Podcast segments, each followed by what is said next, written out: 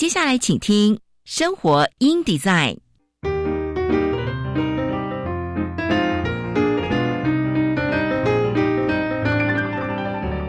美好早晨，来一段爱智之旅吧！漫步在社会的街角，开启我们与自己的对话；穿梭在文化的回廊，重拾我们与土地的羁绊。生活 in Design 为理想生活提案。设计所有幸福的可能。周一到周五早上九点到十点，我是佳妮，欢迎收听《生活 in Design》。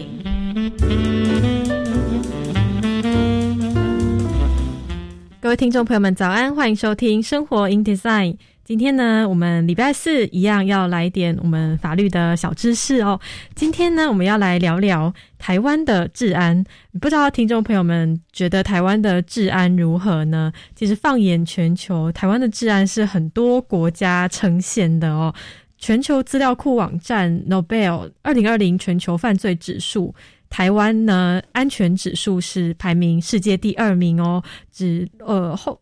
后面于第一名的卡达这个国家而已，所以其实诶，台湾的治安是还不错的哦。那今天呢，将会带各位来了解台湾目前犯罪的现况和趋势，究竟哪些的犯罪类型是目前哦在我们的社会上最常发生的哦。今天呢，将会邀请到我们法务部司法官学院的犯罪防治研究中心。中心主任吴永达主任来跟我们分享近年台湾的犯罪状况，而且会提供实际的数据，并且呢用专业的角度来跟我们分享，跟我们应该要如何来看待这个犯罪的问题啊？因为我们共同的期待其实都是说，希望社会上的犯罪能够减少哦，这个对大同之治的一个向往哦，所以呢，希望说大家都可以一起来关心来。呃，反思关于我们这个社会上的这个犯罪的议题。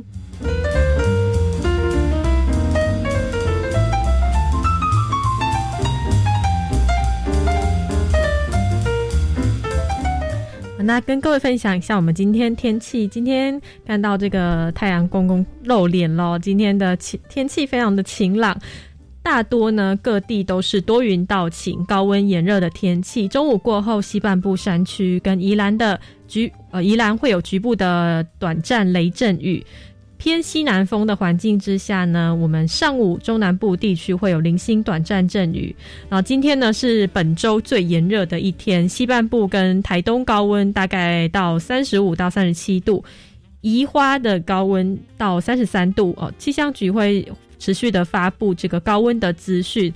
那台北、南投、花东跟南部地区会有三十八度局部极端高温出现的几率，台东会有局部焚风发生的几率。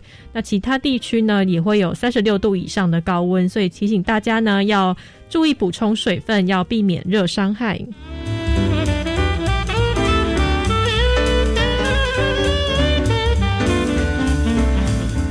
好，那也跟各位分享一下哦，因为 COVID-19 的疫情持续的升温，我们卫福部呢，哦，有特别呃提出了这个关于大家缓解心理压力的五大招哦，因为疫情的关系，可能大家的心理压力也会慢慢的变多哦，所以关关于这五大招呢，分别是第一个安哦，安全的安，我们勤洗手、戴口罩、保持社交距距离来保持安全哦。第二招呢是静。我们来平静身体哦，适量的阅读疫情的新闻，保持平静，能够减低焦虑。第三招是能哦，能力的能，多运动，充实防疫知识，厚植对抗疫情的一个能力。好，第四招呢是系联系的系，利用网络或电话来维持联系哦，亲友间的联系来支持与鼓励。啊，第五招呢是望，保持希望，保持疫情终会过去的正能量。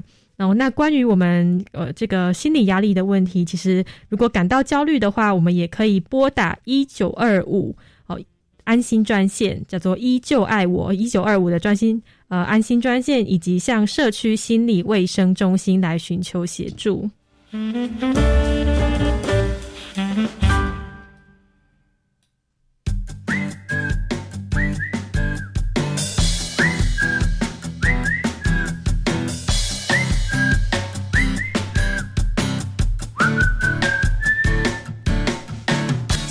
夯话题。啊，今天的今日汉话题，我们要来谈谈犯罪这个事情哦。今天的新闻呢，是要来跟各位讲说，哎，这个疫情现在非常的严峻，但是呢。这个我们的诈骗集团还是会趁意来作乱哦。刑事局中部打击犯罪中心在五月中的时候破获了一个车手集团，溯源发现说歹徒利用数位劫匪器来乱枪打鸟，拨打给被害人，再用猜猜我是谁的方式来锁定中高龄的民众。呃，自称是许久不见的晚辈啊，嘘寒问暖之后呢，然后借钱来诈财。警方强调呢，不论不论疫情是否严峻，只要是犯罪就会严查严办，不会让歹徒趁意犯案。哦，这个情疫情趋严啊，所以我们警政署一六五反诈骗平台资料发现说，猜猜我是谁？案类有上升的趋势。啊，为了避免国人又要防疫又要防诈，刑事局中打第二队。采取斩首断源的两个措施。五月中的时候，查获陈信主嫌为首的十四名诈欺车手集团到案，先斩断这个我们诈骗集团的双臂，继而分析出诈骗集团以数位劫匪器作为诈骗工具。那为有效的断源呢，持续的搜查搜证，确认机房位置，然后呢，会同我们彰化警方组成专案小组。报请彰化地检署指挥检察官来侦办。那专案小组呢，在十七号的时候掌握了这个看守机房的三十一岁赵姓男子，然后他藏身在彰化市的某间汽车旅馆。那现场呢，就攻坚搜索，查获了这个赵男，而且查扣了四十七台的这些机器哦，还有包含包含行动电话啊、人头电信账号卡等。讯后呢，这个全案就依诈欺等罪嫌来送办。那希望能够进一步再来查幕后的操控首脑跟金主。哦，第二队队长江家胜。说明哦，猜猜我是谁？这个是诈骗国人常用的手法，尤其是诈骗集团会锁定国内五十岁到七十岁年龄层比较偏长者的呃为诈骗对象，用乱枪打鸟的方式拨打，假冒自己是久久呃久未联系的一个升职辈，谎称说哎更换电话门号啊，然后希望说长辈输入新的门号，并且加赖，我每天呢向长辈嘘寒问暖来降低戒心，然后之后呢就以各种的。借口来借款应急，或者是哦要周转呐，就用此来诈骗。所以诈骗金额多在十到三十万哦。初步清查，目前已经有六个人被骗，不法所得大概有百万元哦。那实际的被害数还会后续查明。那江家胜强调说，国内防疫目前是第三级警戒，国人待在家中的时间变长，所以诈骗集团呢趁机来犯罪，民众都要小心的来求证，或者是拨打一六五反诈骗的咨询专线哦。疫情期间呢，不要让这个歹徒来趁意犯案哦，能够确保我们。的生命以及财产的安全，啊，这是关于诈骗集团哦趁意作乱的一个新闻哦，希望大家都能够有所警惕哦。那接下来呢，我们先休息一下，我们来听一首歌哦。歌曲回来之后，我们就要来请我们的吴永达中心主任跟我们介绍说台湾近年来我们的犯罪状况与趋势哦。那我们来听这首是邓紫棋的《你不是真正的快乐》。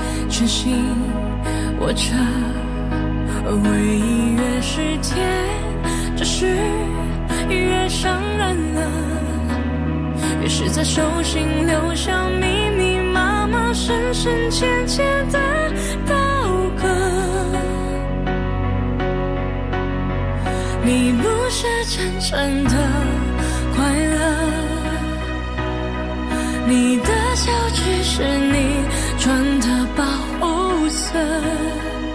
你决定不恨了，也决定不爱了，把你的灵魂关在永远锁上的躯壳。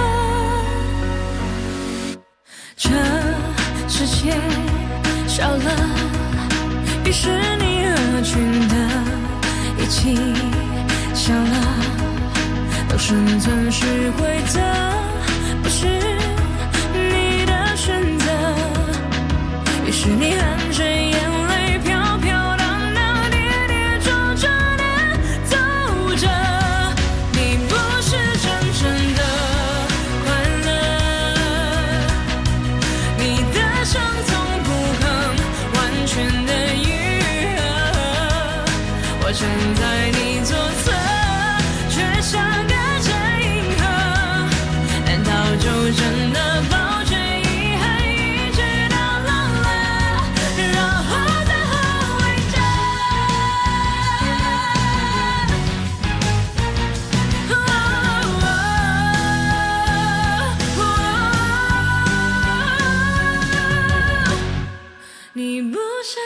真的快乐，你的笑却是你穿的保护色。你决定不恨了，也决定不爱了，把你的灵魂关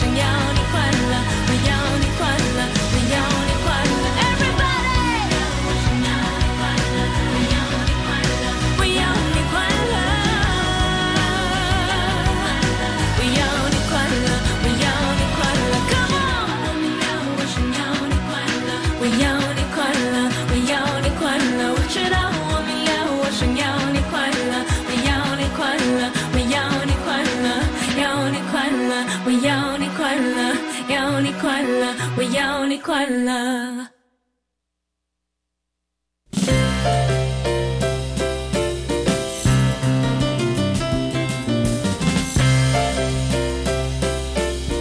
生活法律通。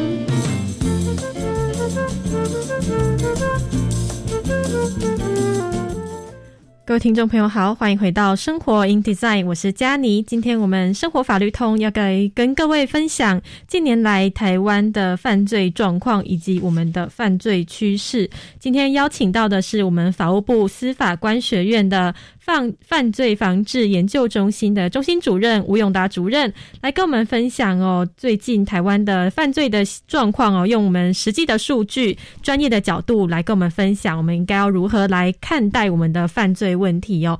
那我们先请吴主任跟我们打招呼，吴主任您好。呃，主持人好，呃，教育电台的听众朋友们，大家好。好，吴主任，我们想要先跟听众朋友们介绍一下关于你们的这个组织犯罪防治研究中心是在做什么事情呢？呃，我们每天哈打开电视，大概有很多新闻啊，是大概都是在谈一些社会犯罪事件哈。那么呃，这个有事一定要有人嘛哈。对，那么犯罪既然会发生，就要有专责的机关去研究。那么呃，我们呃国内有一些学校都设设有犯罪防治系。是那我们的呃政府机关呢啊，政府机关本来在法务部有一个呃临时编组的一个研究中心，犯罪研究中心，啊，那么为了就说让这样一个啊犯罪研究的呃这个制度啊能够上轨道，所以说在一百零二年，那也就是说在大概七八年前哈、那政政府正式成立一个啊犯罪防治研究一个编制，那这个嗯编制呢是在法务部的司法官学院。那是我们呃，这个就是我们我们中心。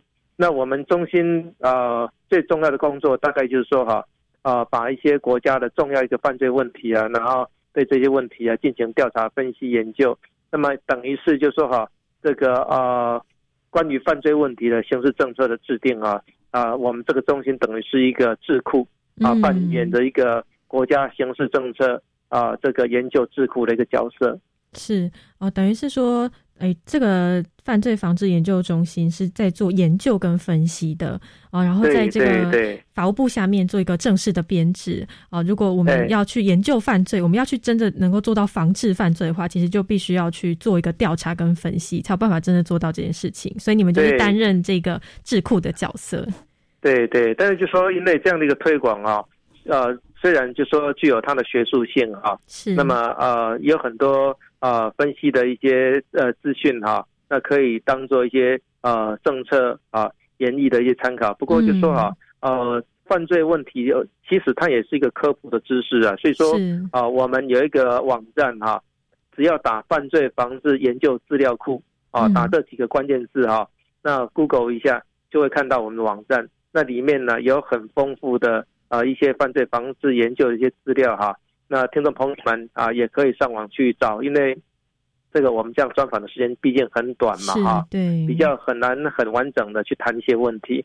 不过就说，如果说啊，大家能够就说用 Google 哈、打上“犯罪防治研究资料库”这几个字哈、然后呢找到这个资料库上面去看啊，对于有很多犯罪问题的一些这个调查跟研究分析哈、大概就会有一些啊这个比较具体的一些收获。嗯，是啊、等于是说我们民众一般民众其实也可以去了解这样子的知识，而且这样子的知识对对于整个社会来说其实是有帮助的哦。所以有有兴趣的听众朋友，其实就是可以去这个网站上面去搜寻，会有更多很详细的资料，哦，看自己关心什么样的议题。哦，那接下来我们就要来请吴主任跟我们。比较深入的来分享关于我们现在的这个犯罪状况的趋势哦。那在了解呃犯罪目前的状况之前，我们要先来认识一个比较专有名词，关于什么是犯罪时钟。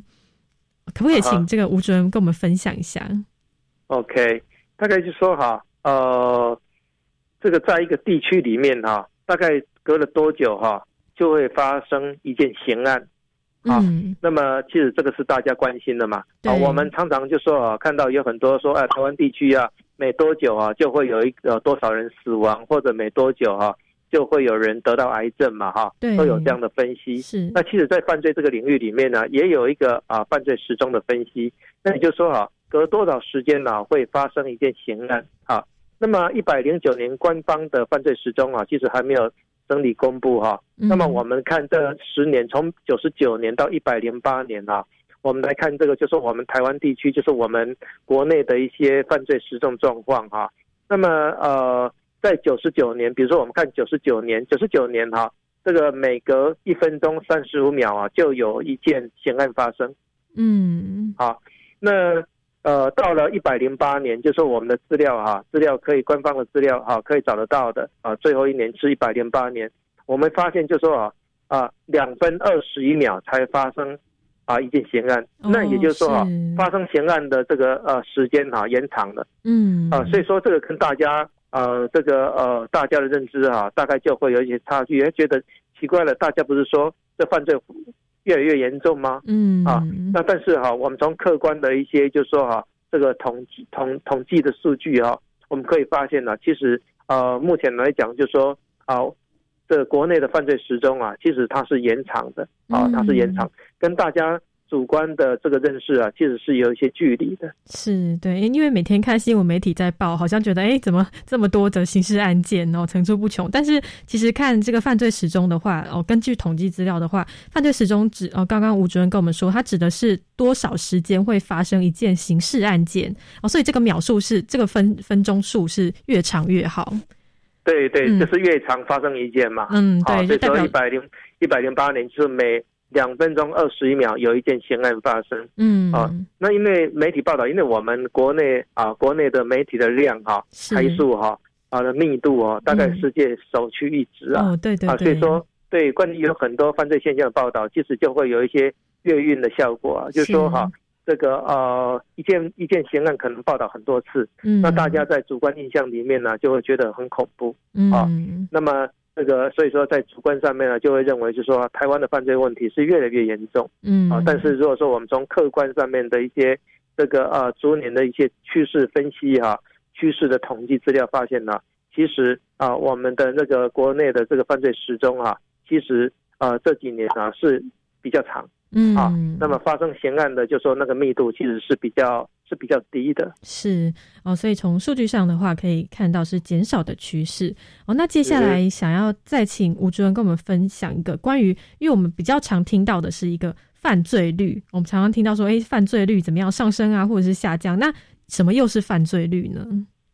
呃，如果说我们从犯罪率来看哈、嗯什么是犯罪率哈、就说在一个特定的地区或者国家哈、呃，我们是用每十万个人去去去做比较哈、嗯，在十万人里面呢，有多少人会犯罪？在一个在一年里面，啊，一年里面啊，每十万人会发生几件刑案，这个就是所我们所谓的犯罪率了。嗯好所以说，如果说我们从这个刑案从犯罪率的这个角度来看哈、在去年哈、数据已经出来了哈、在一百零九年啊，我国的犯罪率哈、每十万人里面哈、有一千一百零一点三一件的犯罪发生。嗯好、就是十万人啊，每十万人啊，大概会发生一千一百零一件零一点三一件的这个犯罪刑事案件。嗯，那如果是我们从这个趋势上面来看哈，那么呃，这个呃，在这十年里面哈，那犯罪率比较高的其实是发生在一民国一百年啊，嗯民国一百年哈，呃，这个一年里面呢，每十万人哈有一千四百九十九件。啊，嗯等于多出三百多件啊，等于啊，这这个比一零九年呢、多出啊三百多件。所以说，如果说我们是从这个犯罪率的趋势来看呢，其实呃这一两年的犯罪率其实也没有增加嗯是哦，所以从犯罪率来看，其实也是下降的状态。啊，啊没有错，嘿，好，那我们今天哦，生活题在我们的节目上半段先到这边，先做一个休息哦。等一下呢，我们广告回来之后，继续请我们犯罪防治研究中心的中心主任吴永达主任继续跟我们分享诶更多关于台湾目前犯罪的状况的趋势哦。那我们先休息一下，马上回来。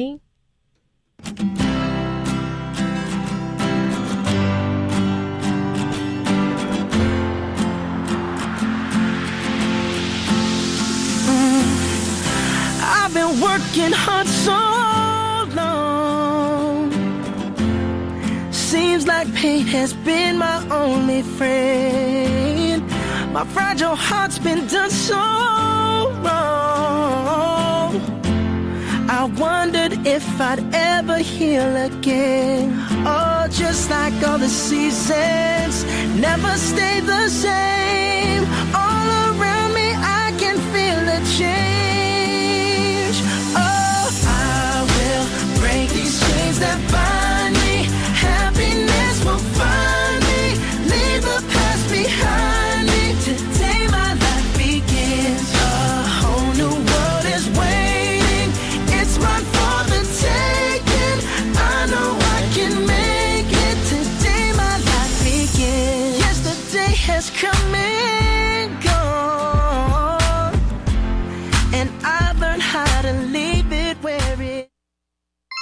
课不停学，教育电台不缺席。教育电台 Channel Plus 精选延伸学习课程，内容涵盖国文、英文、数学、艺术文化、本土语言等等，适合国小到大学学生收听。协助孩子培养素养能力，让爸妈更安心。欢迎到教育电台官网点选线上不停学专区，或上网搜寻教育电台 Channel Plus 网站，让我们一起防疫不停学。我是属于哪一颗星球呢？交流星球或创意星球呢？还是科技星球呢？到梦想银河技能直多星常设展，就可以测出自己所属的星球。透过展览与体验活动，可以发现自己就是那颗最闪耀的巨星，也可以以此作为未来选择科系的参考。在国立公共资讯图书馆，即日起展到十二月二十六号。我要参加。以上广告是由教育部提供。那个小美整天打混摸鱼，你看她又在下载盗版影片和音乐，还到处转贴图文呢。别气，像那样未经授权就随意下载、分享别人的影音及图文档案，会侵犯到著作权哦。这么严重啊？嗯，那快去提醒她，触法行为不能做，一定要尊重智慧财产权。智慧局提醒您，禁止网络非法下载影音、图文及照片等著作，以免触法。以上广告由经济部智慧财产局提供。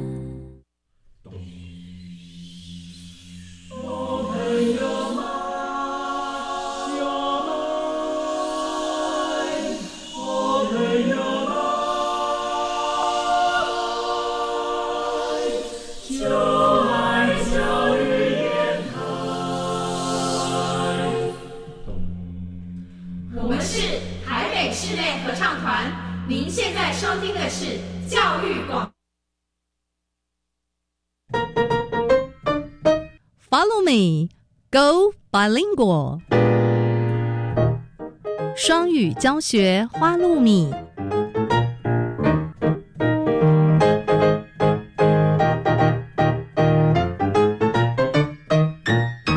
Hi everyone, I'm Neil. I'm Kitty. This is Follow Me, Go Bilingual. Planning to become a bilingual nation, our country tries to instill English into our daily lives, including the radio shows. And today, we're going to learn some new words from the news report. 欢迎来到双语教学花露米节目。今天我们将听英古新闻，学英文。新冠肺炎疫情蔓延全球，许多国家采用远距教学，英国 也不例外。不过，在英国，很多家庭没有充足的网络存取权限，这也对孩子的学习产生了影响。不过幸好，现在有佛心公司出面帮忙哦。UK homes offered free internet for online learning. 英国家庭有免费网络可供线上学习使用。UK families struggling to make it possible for their kids to study at home are being offered free internet access until the end of the school year. Internet company Hyperoptic is working with 37 local authorities to give families in need high speed broadband for free until the end of August 2021. To get a free broadband, families must live in council housing, which are homes owned by a local authority. They will also need to have at least one child and either have no broadband or poor internet. Schools in the UK are closed to most students at the moment due to COVID 19. The children of essential workers can still go to school, as can children with special education needs. However, all other British school children must use online learning. Most homes in the UK have access to broadband, but 7% only have mobile data. A report from charity The Sutton Trust also found that only 5% of teachers in government run schools said that all their students have adequate internet access, compared to 54% of teachers in private schools. 网络公司 Hyperoptic 正与地方当局合作， 让有需要的家庭在二零二一年八月底前都有免费的高速网络使用。若要免费使用，家庭必须要住在政府福利房，也就是地方政府所拥有的住宅。他们也必须至少要有一个小孩，而且家中没有宽频网络或者网络连线状况不佳。目前几乎所有英国的学校皆因新冠肺炎疫情而不对学生开放，大部分英国学童都必须使用线上学习。大多数英国家中都有宽频，但只有百分之七的家庭有行动数据。 And now let's learn some related vocabulary. Struggle. Struggle. To experience difficulty dealing with or handling something. 奋斗、努力、拼搏。 For example, Nepal is struggling to recover from an earthquake. 尼泊尔正努力的从地震灾害中恢复。 Access. Access. The ability or opportunity to do, use, have, etc. something. 通道、途径。 For example, we have high speed internet access at work. 我们工作时有高速网络可供使用。 Authority. Authority. A person or organization that has the power to make official decisions. 官方、当局。 For example, local authorities are looking into the incident. 地方当局正在研究这起事件。 Now, let's review the three words we learned today. Struggle. Struggle. 奋斗、努力、拼搏。 Access. Access. 通道、途径。 Authority. Authority. 官方、当局。 That's it for Follow Me, Go Bilingual. I'm Neil. I'm Kitty. See you next time.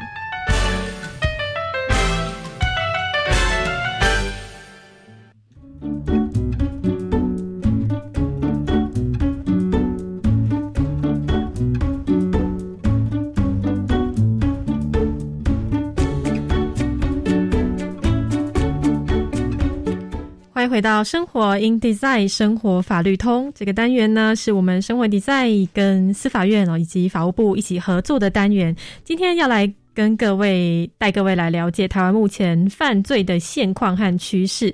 我们邀请到的是法务部司法官学院的犯罪防治研究中心中心主任吴永达主任来跟我们继续的来做一个分享哦。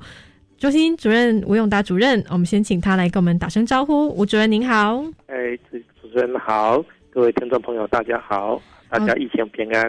是是是，哎，吴主任，我们刚刚有特别聊到了我们这个犯罪防治研究中心哦，有专门做了哦调查，关于我们犯罪的趋势，有发现说，其实不管哦是犯罪率或者是犯罪时钟，都有呈现这个减少的趋势。哦，就是犯罪的发生件数都有呈现减少的趋势。那接下来我们就要请这个吴主任继续跟我们分享哦。大家也会很好奇说，诶，那我们台湾的犯罪的种类有没有排行哦？就是说，诶，哪一种犯罪种类是特别多的？有没有这个前三名的这种犯罪的比例，可以跟我们做一个分享？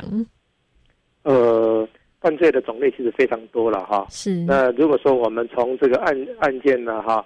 进入这个刑事系统啊，尤其是警察机关受理的这个案件数啊，我们来看看，就是说这个啊发生的比例哈啊，从检察机关移送的这一段来看哈，其实前三名啊啊，第一个大概就大家啊很熟悉的，就是所谓的公共危险罪。嗯，那公共危险罪其实发生最多的，其实就是酒后驾驶嘛。哦，是啊，公共危险罪的它的就是说呃，太阳其实啊不只是酒后驾驶，但是其实最主要还是酒后驾驶。嗯，啊。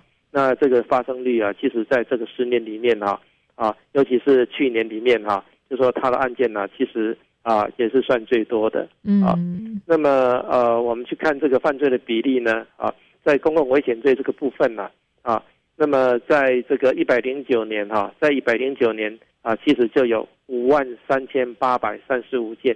嗯啊，不过这个数字如果说我们从十年内来来来看啊。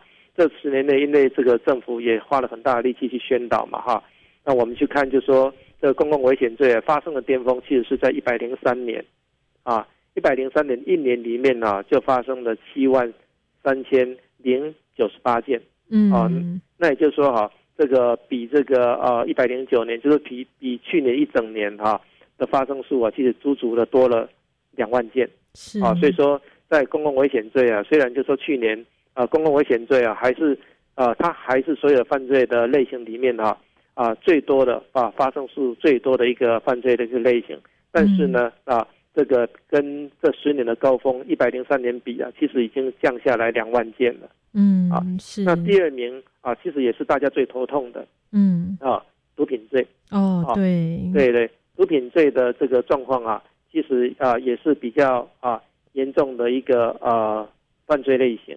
嗯那么这个呃毒品罪呢啊，毒品罪大概就说每一年哈、每一年它曾经是我们排行榜的第一名啊，嗯啊，曾经是我们排行榜第一名。那么呃这几年呢、这个呃它的整个发生数啊，那么其实它高峰啊是在一百零六年啊，有嗯五万八千五百一十五件。啊那么这个到了一百零九年，其实也是有降了一点哈啊，一百这个呃零九年的时候有四万五千四百八十九件，那也就是说比它的高峰期啊，其实降下来一万多件啊，嗯降下来一万多件。是所以说呢，这个呃我们的排行榜的第一名、第二名啊都是降下来的啊。那么第三名是窃盗罪，嗯窃盗罪呢啊，它的高峰期啊，高峰期啊是在民国一百年的时候，呃，一年哈、超过十万件，哦它本来是第一名，嗯。啊，窃盗罪本来是第一名，是。但是呢，这个后来逐渐的啊，逐渐的降低，到了一百零九年的时候啊，窃盗罪啊，它现在排行是第三啊，嗯。那么从一百年的啊十一万六千八百三十一件呢啊，到了去年啊，只有发生三万七千零十六件啊，所以说嗯这几年的这个我们国内这个犯罪啊，那么下降啊，下降最多的啊，最明显的其实是窃盗罪。嗯是啊，那这三类的发这三类的案件，其实就占我们所有的犯罪啊超过百分之三十的。嗯是，所以呃会发现说我们的前三名一直都是这三个公共危险罪、毒品犯罪跟窃盗犯罪，不过他们之间的这个。呃，排排行是有变动的，哦，会会发现说窃盗的犯罪是呃逐年的减少，呃，对对，嗯而且减少的状况其实非常明显。是哦，那相对来说，诶，公共危险罪它是有有减少之后，呃，有增加之后，然后再减少的。对对对，嗯但是是它还是这这几年呃，这个呃，它还是呃算是我们啊、比较头痛的一个犯罪类型。嗯尤其就说，其实这三类的犯罪哈、其实呃都有一个共同的现象啊啊，它大概就说呃犯罪这个窃盗罪，窃盗罪其实它是有一呃有一个长夜的倾向，就说哈、去偷啊、喜欢偷啊，嗯然后呢犯窃盗罪了，他的那个就说这个呃累再犯的那个比例其实非常高。哦，是，嗯然后呃，公共危险跟毒品呢更高，因为它其实呃这两个犯罪算是成瘾性犯罪嗯啊。那既然是成瘾性犯罪，它有一个特质，就是说哈、自我的操控力其实是很薄弱的。嗯啊，那所以说呢，呃，公共危险罪跟那个呃这个毒品罪啊，酒瘾或者毒毒瘾哈、这个在犯罪防治领域里面呢，其实都是感到最头痛的嗯。啊一个啊犯罪议题，因为它除了是一个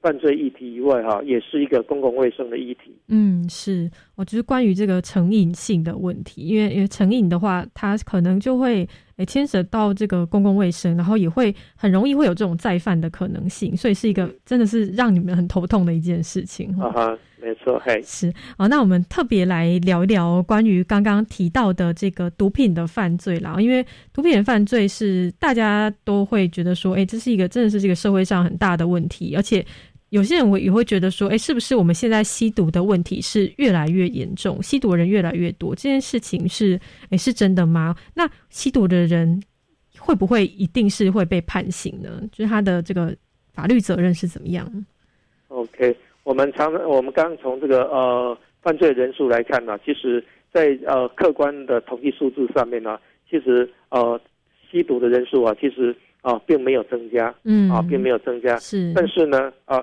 这个因为吸毒哈、对我们的这个整个社会的杀伤力很大，嗯那么吸毒人他常常常常说啊我有没有去害别人？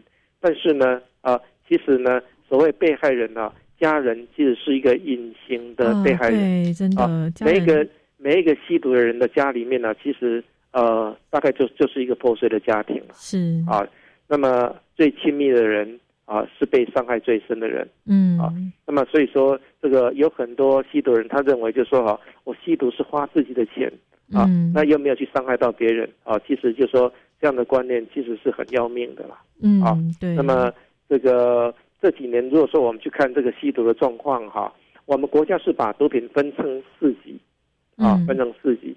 那最严重的哈，成瘾性最强的大概就是所谓的呃这个吗啡类的嗯啊，这个海洛因啊啊罂粟花啊，然后呢这个呃经过呃淬炼之后呢啊变成就说这个吗啡嗯。啊，然后换变成就就说这个呃海洛因。那这样的一个一级的哈、一级的呃呃吸毒一级啊、低级毒品的这个人数啊啊，其实也是有减少哈、嗯。那么在九十九年的时候啊，九十九年的时候，一年哈、有抓到啊一万四千四百三十四位啊。嗯那么到了哈、到了一百零八年哈，一百零九年的统计还没进来啊，一百零八年啊，这个呃剩下八千零七十一位哦、所以说减少了六千多位嗯哦，在第一级毒品方面。啊是那第二级毒品就是大家熟悉的安非他命跟大麻，哈、这个为大宗，哈、以这个为大宗。那么呃，它的人数啊，其实吸食的人数啊，比一第一级还多。嗯那么呃，它的那个高峰期其实是在一百零六年啊，一年哈、有抓到啊两万八千四百五十五位啊，是这个因为吸食二级毒品被抓的。那到了就说最新的统计数字，呃，这个数字呢，到了一百零八年的时候啊，剩下两万零四百八十五人嗯啊，所以说降了大概就说离了高峰期啊，大概降了大概八千个人左右。啊嗯不过就说跟这个呃一级毒品比起来，因为一一级毒品刚刚讲有八千多个人嘛，哈，是那么二级毒品有两万多个人在一年里面，所以说这个二级毒品相对一级毒品吸食人口啊啊还是比较高的。嗯那大家会觉得就说，哎，那奇怪，怎么没有提到三级跟四级哈？嗯三级跟四级，其实我们大概就是偏向用行政法的方式哈、用这个罚款或者接受奖息的方式去处理啦。啊，嗯单纯的吸食，如果说它所吸带的量哈啊不是很高的话，那么大概就是会用行政的方式去处理，嗯这个呃不会移送法办嗯啊，不会不会真的啊抓进去关啊。嗯那么呃，但是也不是说吸食第一级跟第二级的毒品哈啊一定要被抓进去关了哈呃。我刚刚讲，就说其实毒品的问题，它除了是犯罪问题，也是一个公卫的问题嘛。嗯啊，所以说怎么样戒瘾哈，怎么样戒瘾其实是一个非常重要的一个议题。嗯啊，所以说我们国家的的这个法律制度啊，有几个机制哈、比如说，如果说一个人他吸毒，吸一级跟二级的啊，本来是会被关的。嗯如果说啊，他自己啊觉得他要主动去请求治疗，他有他有治疗证明，现在在治疗当中啊，在治疗期间被抓到啊，那其实呢啊也不会被也不会被关起来。嗯啊是这个政策呢啊，国家的制度呢会给他机会啊，嗯但是不是漫无始终啊啊，就是如果说哈、这个呃他在呃戒治的期间啊被抓到一次，那是可以原谅的啊，嗯检察官这边呢、他会做不起诉处分，那也就是不追究。但是如果说这个一而再再而三的话，第二次被被发现的话，大概就是会会被罚办的。嗯啊，那这是这个我们政府呢啊对待一一二级毒品的第一个，就是说开了开了一条公卫的路啊，嗯给吸食者走的第一条路。那第二条路呢，大概就说哈、这个呃，如果说是初犯的话，啊，初犯的话，那也不会直接起诉判刑啊。我们有一个缓起诉制度哈、嗯如果说啊吸食毒品的人呢，一二级的人呢，他愿意到社区里面去做治疗，接受一些啊检察官开出来的一个条件啊，比如说啊要去喝美沙东啦、啊，嗯要去接受这个团体治疗啊，啊，那检察官就会给他缓起诉处分嗯啊，然后在缓起诉处分期间呢，啊，只要有乖乖去做戒瘾治疗，那也不会被判刑。嗯啊，这是我们国家的第二个制度。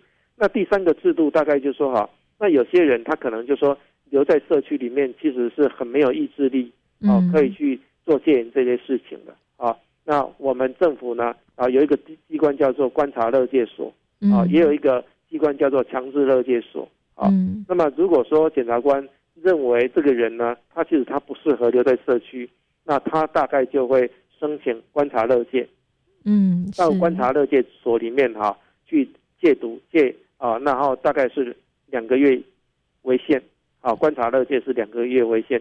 如果说状况不错的话，那大概啊就会被放出来啊，嗯在社会上过正常生活。是那如果说觉得就说观察乐界哈、那么评估的结果状况不是很好的话，大概就会再加上啊六个月以上啊一年以内的强制戒治啊，那就继续在封闭性的戒毒机构里面呢继续戒毒。嗯是那如果说啊这个已经戒毒完成的话啊戒毒完成的话，然后呢也不会被判刑。嗯那第三个状况大概就说，因为毒品它是一个慢性的犯罪哈，复发率很高，就好像就说我们医生啊，把一个人的感冒看好了啊，如果说他体质还是很差的话，他还是会再感冒嘛。好嗯对那这个我们对这个毒毒品犯初犯的病例哈，包括就说哎，他三年都没有再吸，三年以后再吸了，他已经安分守己超过三年了嗯啊，超过三年了，然后被抓到，那就会视同他是初犯。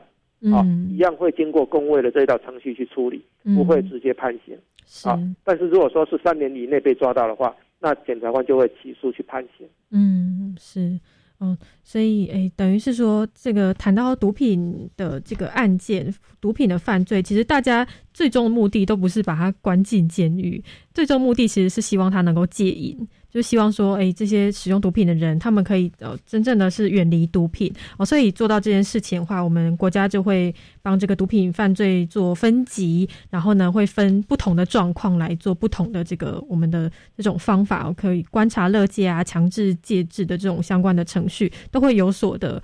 根据不同的等级去做一个阴影啦，其实目的其实都是希望说，真的能够去诶戒除这个成瘾性，然后呢，哦能够回回回归到正常的社会当中。对对，没有错。一般的犯罪哦，我们叫做那个是犯人嘛哈。嗯但是对于毒品罪啊，它在我们国家的定义里面呢，是被被定义为呃这个呃这个呃病犯，病他是病人也病是犯人。是对，啊那么呃有一个有一个这个呃名词叫做先医疗后司法。嗯啊，先执行医疗，医疗无效的时候再进入司法的程序啊。大概对毒品犯呢、目前我们国家的那个就是说这个态度啊跟制度大概是这个样子。嗯，是哦，谢谢这个主任跟我们说说明的非常的详细哦，关于毒品的犯罪。那接下来我们想要再聊聊关于台湾的监狱这件事情，因为常常大家会说，哎，台湾的监狱是不是爆满了，哦人满为患？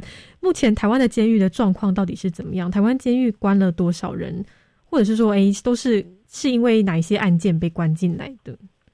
呃，台湾的台湾的犯罪的呃，就说这个不一定犯罪不一定被关嘛嗯啊，因为有很多机制比较轻的罪，他可能会被判缓刑，那可能会被判罚金啊，嗯比较重的犯罪呢啊才会到监狱里面去啊。是。我们台湾大概有两千三百万人嘛哈，是。那么呃到监狱里面哈、被关的每年哈、每年就说实际上在监人数啊，我们大概年底都会统计，哎，这个到最后啊、有多少这个在监的人数？那嗯其实呢，这十年来哈、都超过五万个人，哦，都超过五万个人。是那巅峰呢是在一百零一年啊，一百零一年，一百零一年在我们呃国家的监监狱里面呢，一共关了五万九千三百一十五个人。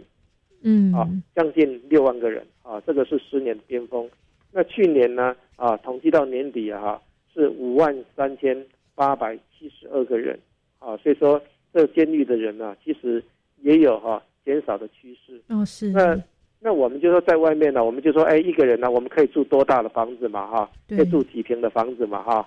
那其实，在监狱里面哈，这个大概呃呃就是容额啊，我们说这个法定的容额，大概就说一个受刑人他有多大的居住的空间是合理的啊，即使是零点七平嗯。啊，零点七平，然后这个呃，所以说呢，自由其实是很可贵的。对，零点七挺真的很小诶、啊哈，对对，他就必须要在零点七平的空间里面哈、过他的生活。是。啊，所以说这个呃自由代价其实是很高的。嗯，是哦，所以这个关于我们的监狱的这个情况，我们的主任有跟我们做一个分享。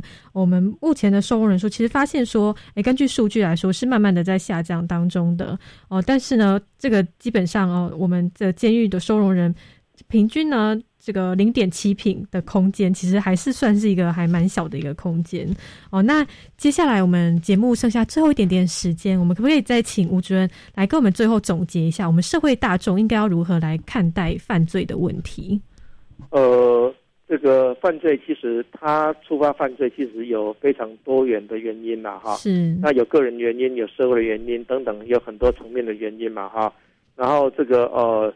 我们社会大众通常就说面对一个犯罪事件哈，都会觉得就说哈，把它关起来，对，哦，或者判重一点，就好像就解决这件事情。对对对，呃，这个好像就说这个呃，这个是把判重一点，关关久一点是这个呃，一定是必要的。嗯，那其实就说哈，引发犯罪的问题，其实它有很多层面了。是，其实我们非常高兴看到这几年，其实就说对于犯罪问题的处理哈，大家都慢慢哈，透过一些这个呃管道哈。比如说前不久不是啊有一个电电影呃电视嘛，公视有一个收视率非常好，我们与恶的距离。哦对是。里面其实就会看到，我们从里面就会看到，就是说啊就会理解，就是说啊一个犯罪案件呢，其实它背后其实涉及非常多这个呃多元多轨的因素啊。嗯。啊那么呃所以说怎么样理性的去思考，就是说呃面对这个犯罪问题，不是就说这个呃情绪性的哈。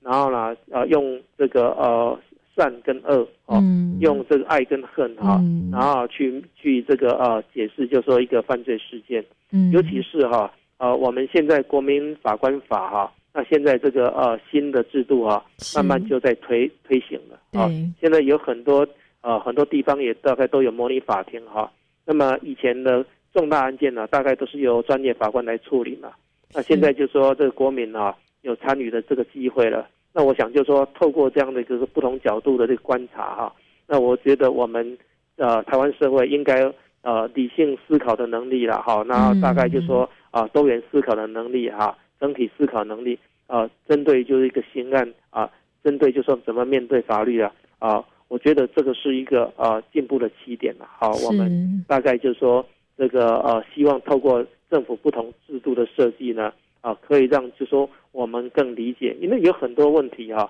它之所以说会更严重，是因为其实它是出于就说对立，嗯。啊，对立会激化问题，啊，任何一个问题，然后呢，这个怎么样就说用多角度去观察去处理啊，也是必要的。啊，犯罪问题更是这个样子。嗯，是啊，这个吴主任给我们提醒的这一点真的很重要，用多元的角度去看待问题，就是真正的目的是要解决这个问题，而不是制造对更更激烈的对立。哦，这样永远没有办法去啊，真正去。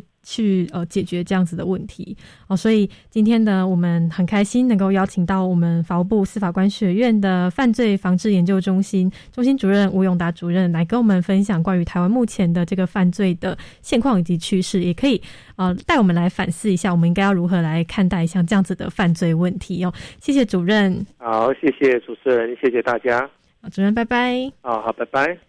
我们今天生活底在生活法律通就到这边告一个段落，感谢各位听众朋友们的收听，我是佳妮，我们明天见喽，拜拜。